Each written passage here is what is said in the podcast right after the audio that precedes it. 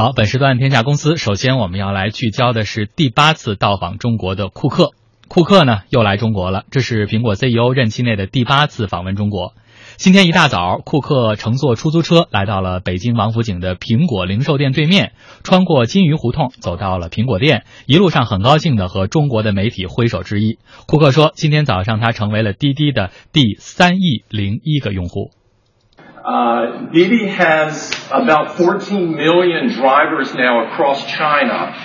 and 300 million users in China. And as of this morning, that's 300 million and one because Gene and I took a Didi taxi over this morning.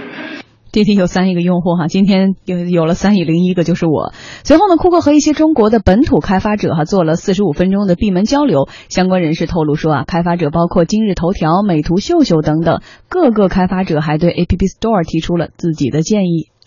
呃，我想提一个小建议，就是呃，我们是一家非常重视跟用户沟通的公司，然后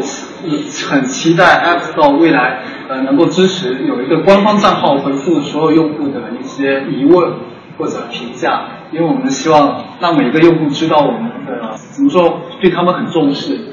但是呢，我们当我们发现几个这个低频性的时候，我们就希望知道问为什么，是吧？如果他说有 crash 了啊或者其他情况，但是我们找不到这个，所以我们就调试，就是要发现或者调试的时间要非常长，因为呃没没联系不到这个反馈者。虽然我们在过去看到这个 App Store 这个整个载入速度下载快了很多，我们希望还能更快一些，对，最好能到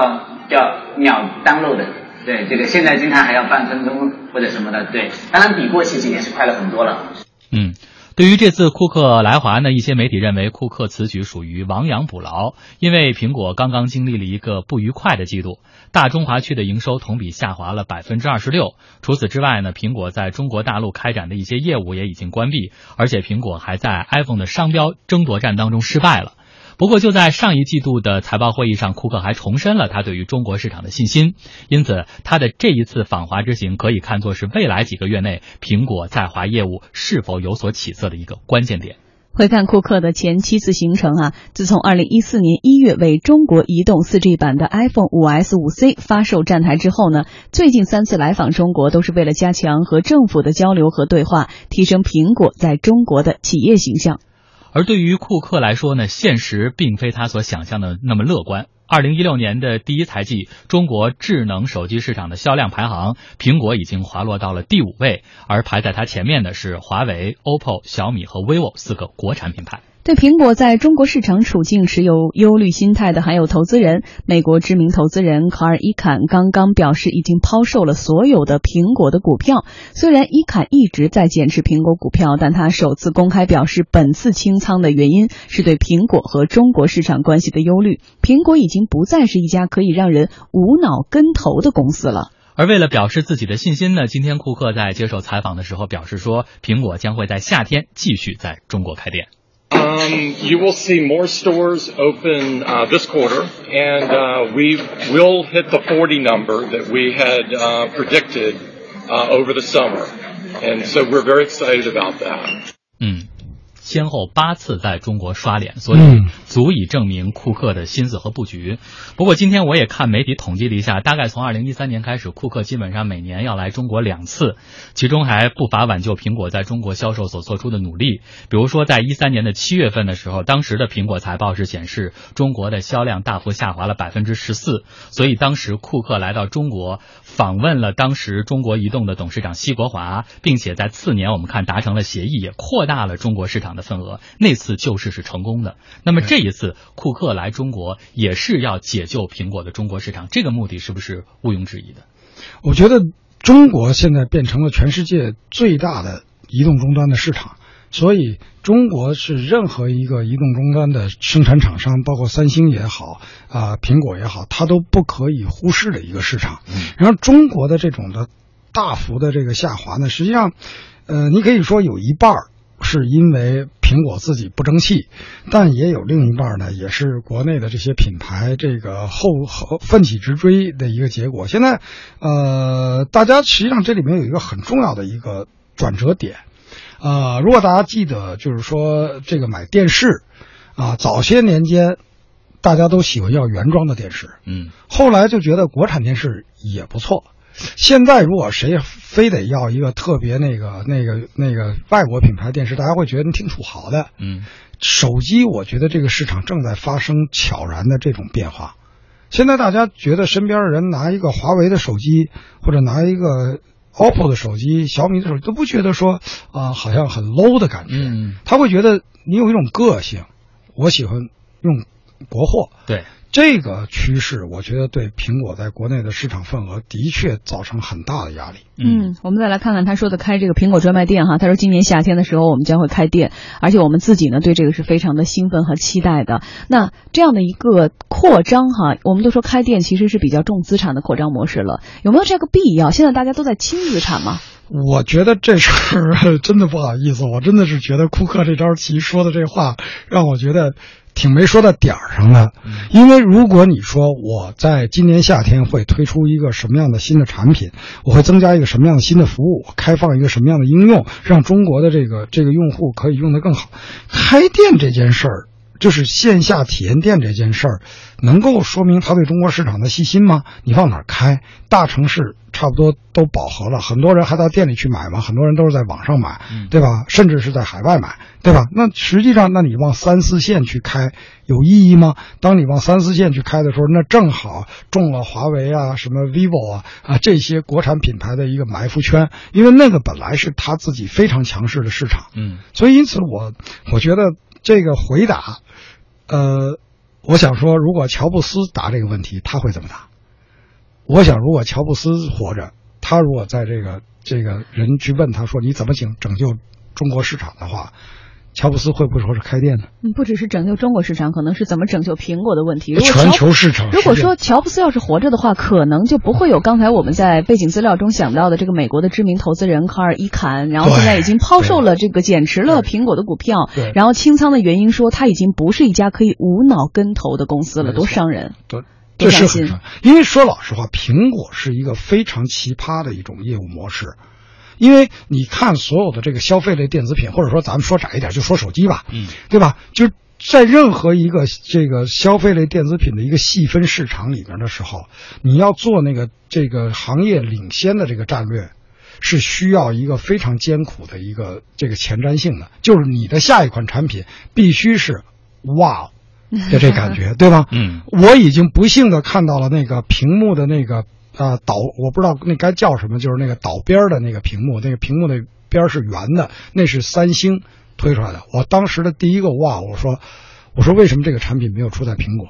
嗯，对吧？然后接着我又连续的看到有什么两个摄像头可以一黑一白的拍的手机是在 vivo 上面做出来的。我这呃再再看到很多新奇的东西是在其他的可以这掰弯的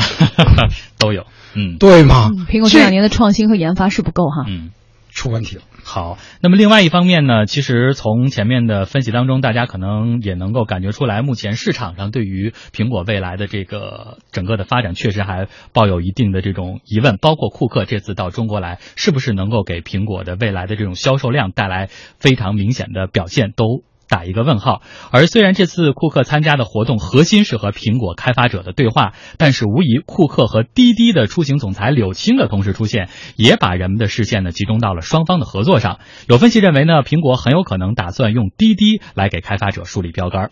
上周啊，苹果刚刚宣布十亿美元投资滴滴，滴滴出行总裁柳青今天透露说，滴滴和苹果将探讨更新的合作方式。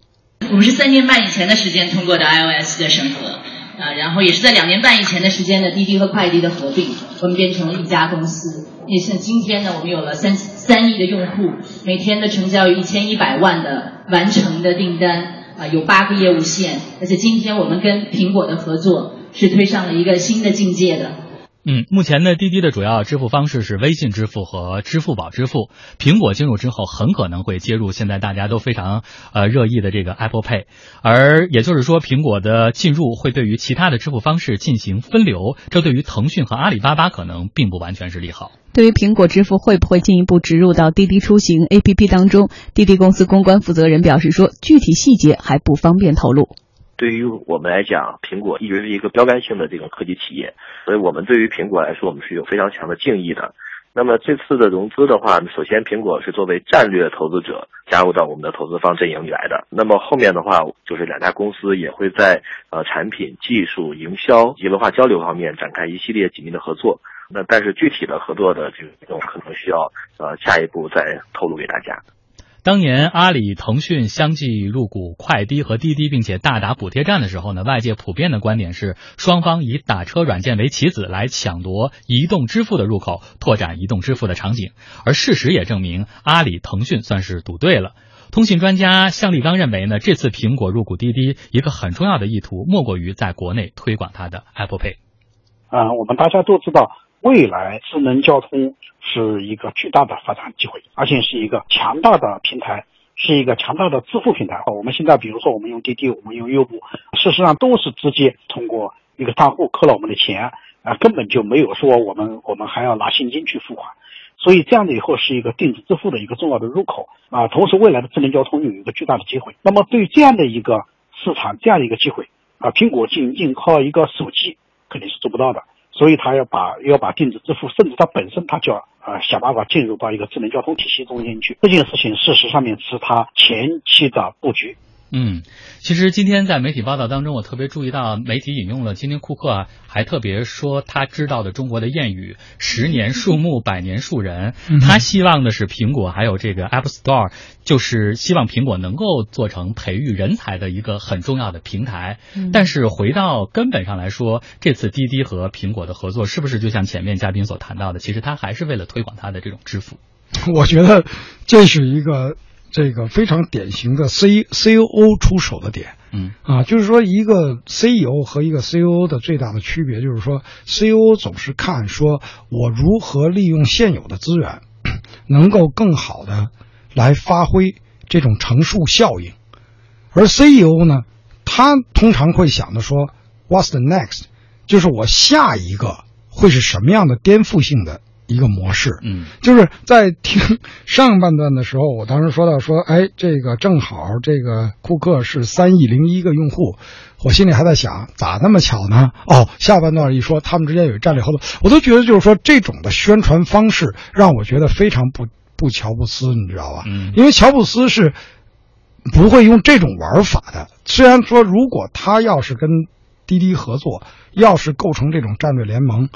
也是一个两家，就是说不是在 A 点和 B 点中间连一个连线，而是在 A 点和 B 点之外找一个 C 点，然后我们两个去打那个 C 点，而那个 C 点很可能就是未来十八个月或者二十四个月大家都会追捧的那个点。嗯，而我在整个的这个过程当中，我没看出来，除了这个，我觉得倒是一个滴滴倒是一个呃赢家，因为滴滴等于把整个的苹果的 ecosystem。啊，它的整个生态系统拉进了整个滴滴的这个圈子，嗯，但是苹果作为一个全球性的这个公司，呃，不知道应该叫什么，应该还还应该叫通讯领域吗？应该不是吧？叫技智能终端领域，或者是这样的一个前瞻性的公司，它在它的棋盘上布了一个滴滴，对它到底能够产生什么样的影响，看不懂。嗯。